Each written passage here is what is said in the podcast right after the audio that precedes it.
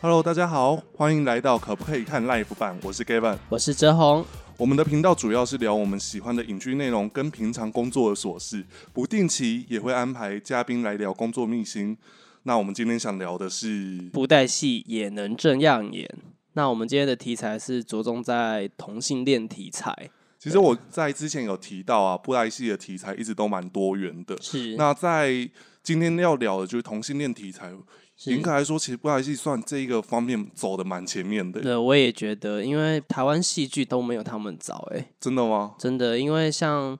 之前台湾八点档的时候有讲到同性恋题材，大概是三例啦。我知道的是台湾阿成，可是那个也没有霹雳的前面，应该是说还是有一些电影跟戏剧还是有提到同志题材，可是没有像我们可能对不爱戏特别印象深刻啊。这么讲好了， 对对对，因为八点档比较通俗，会比较多人看，会是这种剧情类演出来的。在台湾来讲，其实我觉得布袋戏真的是很前面啊。那布袋戏的第一个同志题材在什么时候呢？我记得是在一九九零年哦，那个时候我们都还没出生。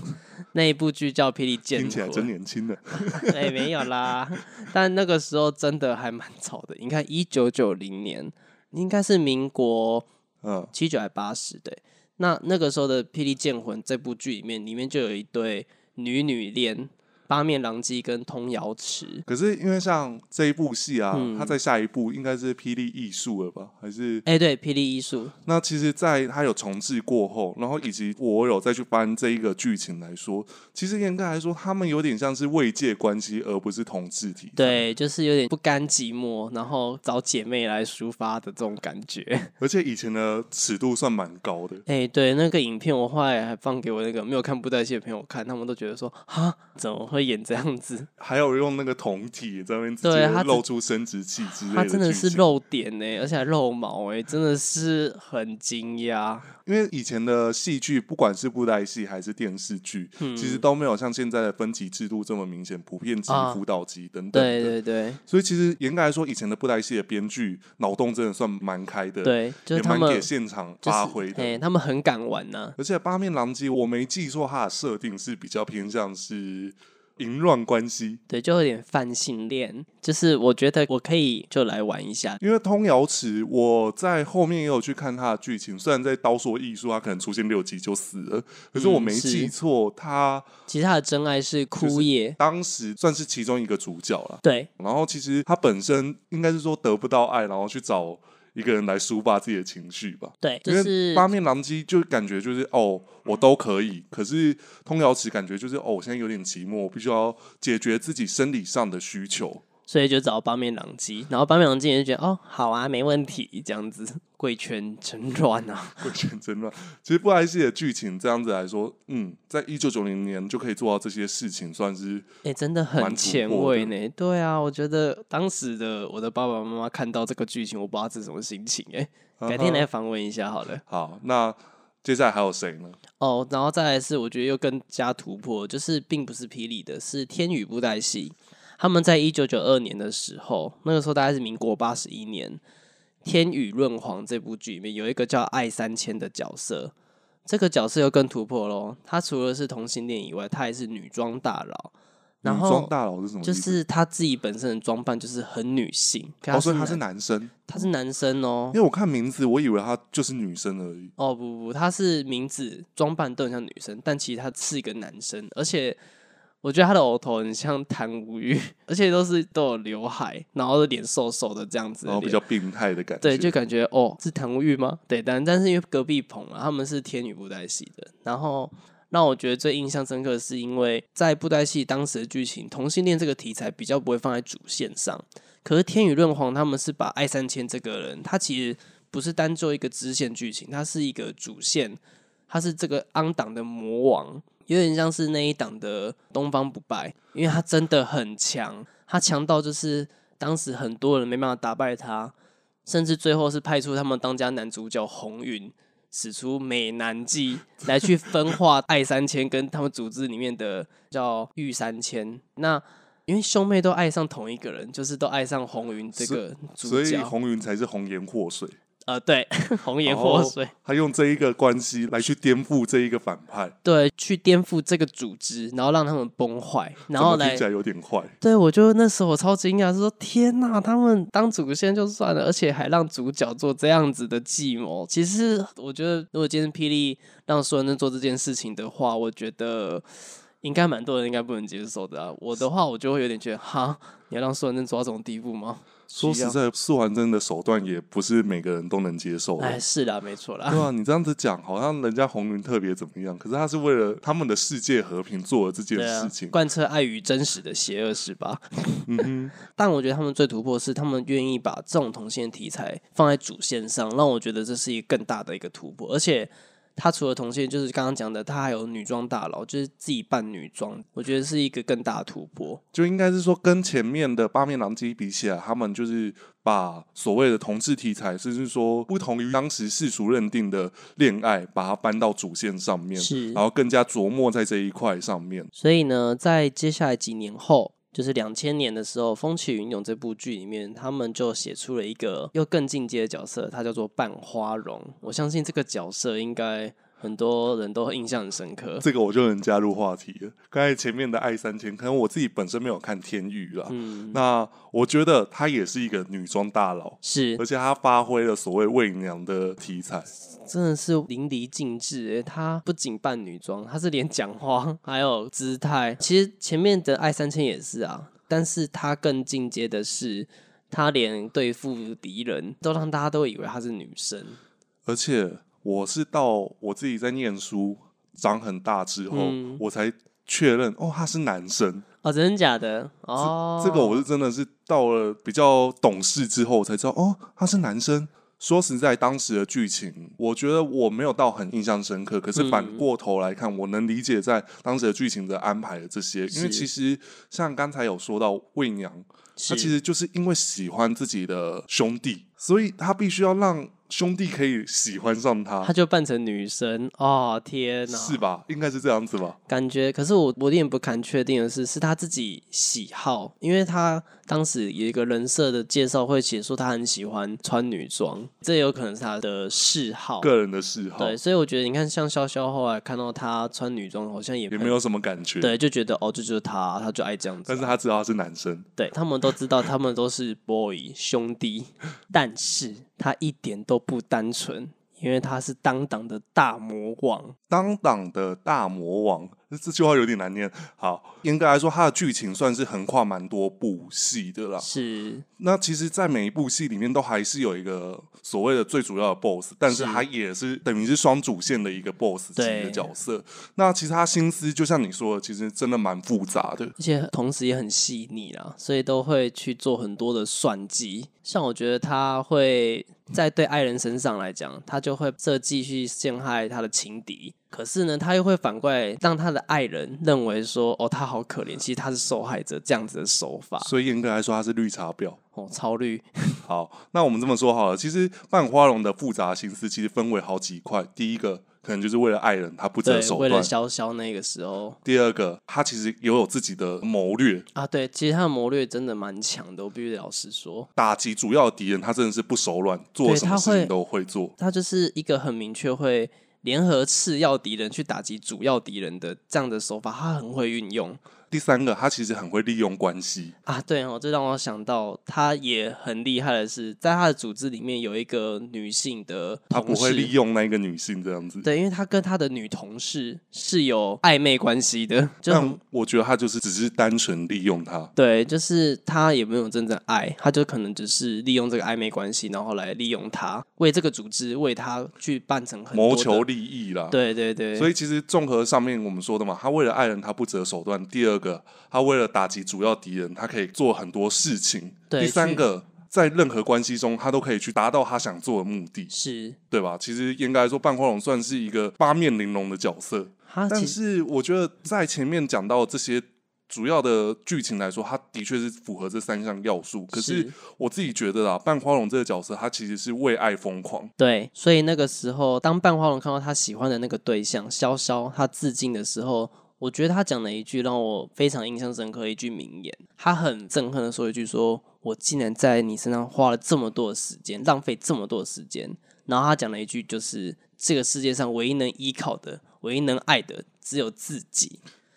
哦，他讲出这句话的时候，其实我觉得他的心情已经是很极度的崩溃，因为他真的为了潇潇付出相当多的时间跟相当多的心思啦。就是为爱疯狂，可是却得不到他自己想要的回报。对可，是我觉得他也是在这一段关系里面有得到一个自己的道理，因为像他刚才讲的那一句话，唯一只有能爱的是自己。对，这是他最后给自己的一个领悟吗？我觉得他领悟之外，就像我刚才说的，为爱疯狂，因为他看到他喜欢的另一半死了，他就去崩溃这整个武林世界，他就去杀所有人。那我觉得就像我说的嘛，他为爱疯狂，可是他也领悟自己的道理，可是他就是因为已经崩溃了，是没有人能够救赎他这个心情。是对，我觉得这这个部分是半花龙比较特别的啊、在同志关系里面，它又衍生了一个心态上的转变哦。很报复的心态，好可怕哦。对啊，其实我觉得在霹雳的世界来说，同志的题材不一定只是单纯的恋爱，可是它嗯会衍生出其他的不同的面向。像下一位，我觉得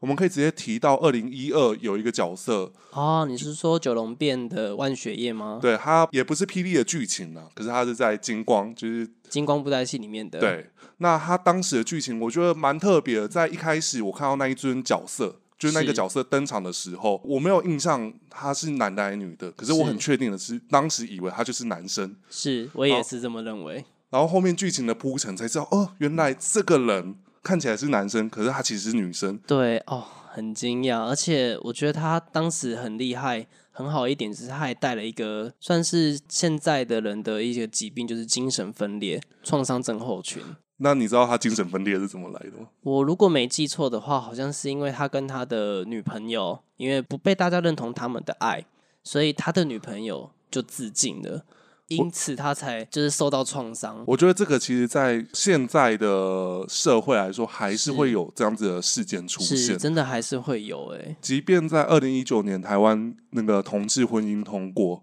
对，但是其实我觉得，在这种事情，在长辈的压力下，还是有些长辈不会认同你自己的喜欢的关系这样子。是那我觉得在布莱希的剧情里面，他们也点到这个东西，可是他加了一个元素，就是精神分裂嘛。像是你刚才说的，因为不被认定，所以他女朋友死了，可是他用自己的方式来纪念他，所以他打扮成他女把朋友。啊对，哎、精神分裂到把自己扮成自己的女死去的女朋友，但是我觉得这还不是算精神分裂，因为一开始其实他精神分裂的点是，他心目中认定这一个人并没有死，哦，而且他是把他假扮成自己。是就好比说这个角色叫万雪夜，因为其实我们刚才没提到嘛，啊，对，万雪夜，然后他的女朋友叫林秋露。林秋那其实，露在这一部戏的一开始，有一个歌姬叫林秋露，在一个舞厅打工，然后卖艺，然后大家只知道这个女生很神秘，是然后在房间里面总是会出现林秋露跟万雪夜他们两个的对话，啊，对，可是那个从头到尾都不会显示两个人同时出现，可是会用剪影的方式让你们知道他们他两个在对对话我觉得这个呈现方式有没有很比较像是导演的心思，让你知道说两个角色同时在场，可是啊他是不会点名说其实两个是同一个，就是让观众自己去看让大家去补充这一段剧情。为什么？么要这样演出这样对子，所以其实哦我们刚才有提到嘛，他就是因为不能接受另一半死的，然后他假扮成他，是来用他的方式来纪念这一个他。哦，同时也关系到这一段剧情里面，其实万雪夜她背负了一个算是深仇大恨，可是她在结束了这一段深仇大恨，她也选择原谅自己。嗯，她知道明明是别人不认同她，可是她却认为是她害死了她自己的女朋友。是可是说实在，这就是一个呃心态上的转变啊。她是原谅了上一段深仇大恨，可是她也觉得她应该放过自己，放过林秋露。对，哦所以其实，在这一段剧情来说，她有点像是疗愈自己了。嗯，就是治疗自己的过往，对所承受这些伤痛嘛，而且这一个是我们前面几个有提到男生女生，是那接下来下一个角色，我觉得他有点特别。其实，在剧情上并没有很明确地提到他是不是同志，可是是大家都知道他是同志，而且他为了他的爱还去陷害自己的亲妹妹。啊，对，就是轰彻天下登场的变习君。应该说他是轰彻天下才会演出这样的剧情，算是后面加上的剧情了。对，然后同时也是丰富人际关系，因为第一个是他喜欢的另一半，其实，在原本的剧情里面就已经蛮多蛮多是故事已线，经登场了，但是为了让病喜君跟这个角色霍风行能够是搭上线，所以他加了一些设定在这两个角色身上。是，但就是在当时剧情互动来讲，我如果没记错的话，好像在霍风行退场之后，才真的完全显露出说他对霍风行有这样的感情存在吧？应该说，病喜君在一开始他是为了组织出力，对，感觉是为了组织但是其实他用他组织的力量来保护他喜欢的嗯对人，他喜欢的对象对吧？其实是这样子。嗯那我觉得，在他爱的人死的时候，他有点像半华龙，对，他失去了生活的重心。哦，对他那时候好消沉哦，而且后续他也就是为了报仇，是然后连自己也算计进去，所以其实我自己觉得他在同志的题材来说，他并没有很多琢磨啦。嗯，其实他有比点较像是推动当时剧情的一个小小的分支线的。对，，就是他为什么要这么做？不是为了组织，是为了他喜欢的人，并不是说好像像前面我们这几位角色都是有一个，主要的剧情在推动这一个关系。对他比较像是他只是表述他的心思是为了什么而这么做而已。但是也是丰富这个角色的立体度啦。对，也也因为这样，真的他现在还是很多人都会讨论变喜君这个角色。对啊，因为他角色够华丽，然后也没人想过他会做这些事情。就像刚才有说的，其实为什么他会陷害亲妹妹？第一嗯个是亲妹妹就是他喜欢的人喜欢的对象。对啊，就是两个兄妹同爱一个人，对，我觉得好像有点跟爱三千有点像哦。对，只是爱三千也很爱自己的妹妹，所以他不会去陷害她。可是卞熙君却让对，自己的却妹妹，嗯，我记得他其实好像是无心的嘛，就是他说是因为诅咒，所以他的脸好像就毁容的样子。那她妹妹怎么死的？我其实现在不太记得。我记得他妹妹嗯后来就是心里过不去那一关，好像是他自己也清楚他哥哥的心思，所以他去跳崖自尽了。所以就是成全哥哥，我觉得不像成全的，有点像是他逃避了我。我逃避了这段关系。嗯对，其实我不太确定他是不是逃避，但他会比较像是说想要结束这一切的感觉。嗯哼，然后那就说那不如我来致敬吧。就是哦，这个一边是亲人，一边是爱情是想唱那一首歌吗？啊左右为难。啊，没有啦，人家是一边是友情，一边是爱情。哦，那其实这样子讲起来，其实布莱希真的蛮多关系到同志题材的内容，是，对不对？其因实为不少，因为其实像金光他们也写出第二对，我自己觉得在剧情来说，并没有很明确的写说这两个人是不是同志，是但是我们可以在剧情中感受到他们有一些暧昧的互动。其实这一对我当时我并没有实际看到，我是听到很多戏迷朋友很捧墨这一对，我才知道说哦，原来金光有这么一对同志爱侣啊，他们是男生呢，对所以先讲这一个部分，哦，他们是男男，而且他对们是有受官方认证的哦。哎、对官方认证的同志情侣耶，我真的很惊讶好，那这一对呢，就是八红素义跟北冥黄渊。哦。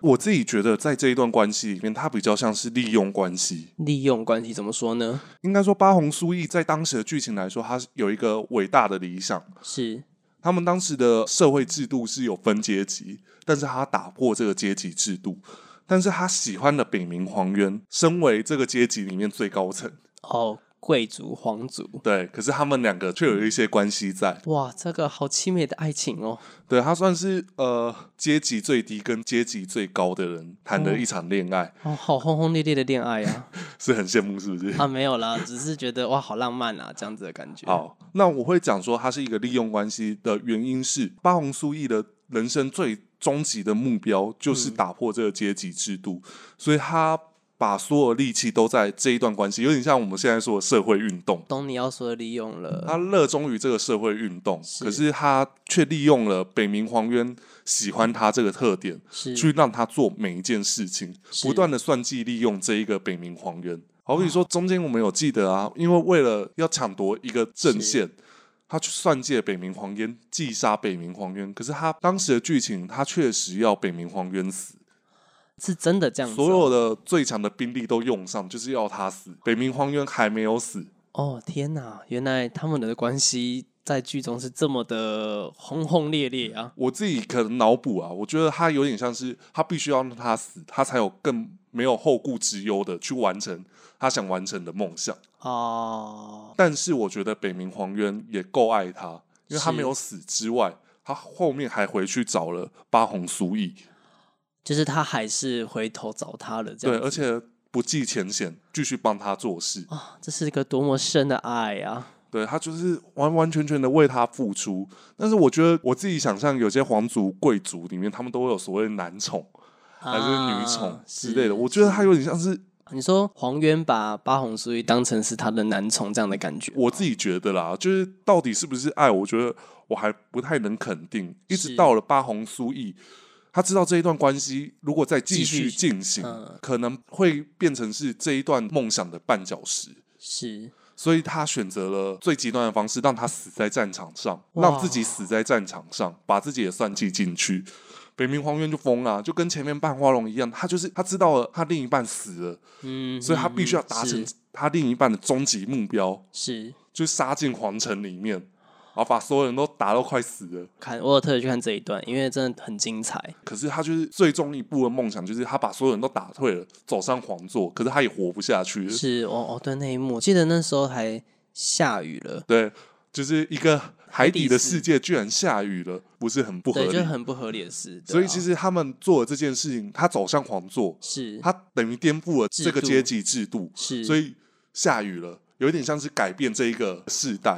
哦可，是其实说实在，他并没有真的打破这个制度啊，因为其他人都没有死。可是他达成了他自己的梦想，所以下雨。哦，那我懂你这个雨的意思了。所以其实编剧是用这样子的安排来提示说，哎、他终于达到了这一个梦想，这个目标。是，但他也付出了很多了嘛，除了自己也赔进去了，可是他心甘情愿呢、是所以在他死亡的时候，他进入了一个回忆梦想，就是他们在海境以外的世界，他们可以过得悠游自在，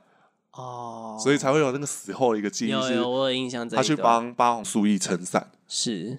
对啊，所以其实我觉得，在不管是霹雳，不管是金光还是天宇，是他们在同志题材的发挥上面算是蛮多元的。我们今天其实提到蛮多同志的内容啊，是当然也有很多我们没提到的。是，我觉得这边可以留给有在收听这个节目的观众们，可以帮我们留言补充一下，有哪一些我们今天没提到的。是，就好比说，可能像金冠日与无 常，嗯有人知道这一对吧？对我我觉得这一对也是蛮闹，可是很好笑，但。他们也确实是同志，而且有结婚哦。对啊，那我觉得这个可以等到大家留言，我们可以在下面一起讨论了。是那节目的最后，我觉得比较想问问大家一件事情是，在今天我们提的这几位同志关系的角色里面，你们比较喜欢哪一位？嗯就是真的你们有看过爱戏，你们知道哪一个角色？是可以跟我们留言，或者是说今天听完哪一个关系，对哪一个角色非常有兴趣，都可以留言跟我们说这样子。你应该自己也是对半花龙吧？还是你对哪一个特别有印象的？我自己啊，本身是喜欢，的确在刚才我们讲完这些过程里面，我自己很喜欢半花龙。是就是半花龙对我算很印象深刻，因为我是就像我前面说的，我其实到长大之后，哦，我才知道他是一个男生，算是蛮突破的。是是是，但我觉得在这样子的内容里面，大家应该也可以看得到，诶，我们在哪一些角色特别有喜爱啦，可以留言跟我们说。那我们节目呢，其实固定在每个周六晚上八点会上线。是那喜欢我们的话，都可以按下订阅跟追踪。有想听到什么样的主题、什么样的布袋戏主题，也可以在留言区跟我们反映这样子。是，那今天的可不可以听就到这边喽，拜拜。拜拜。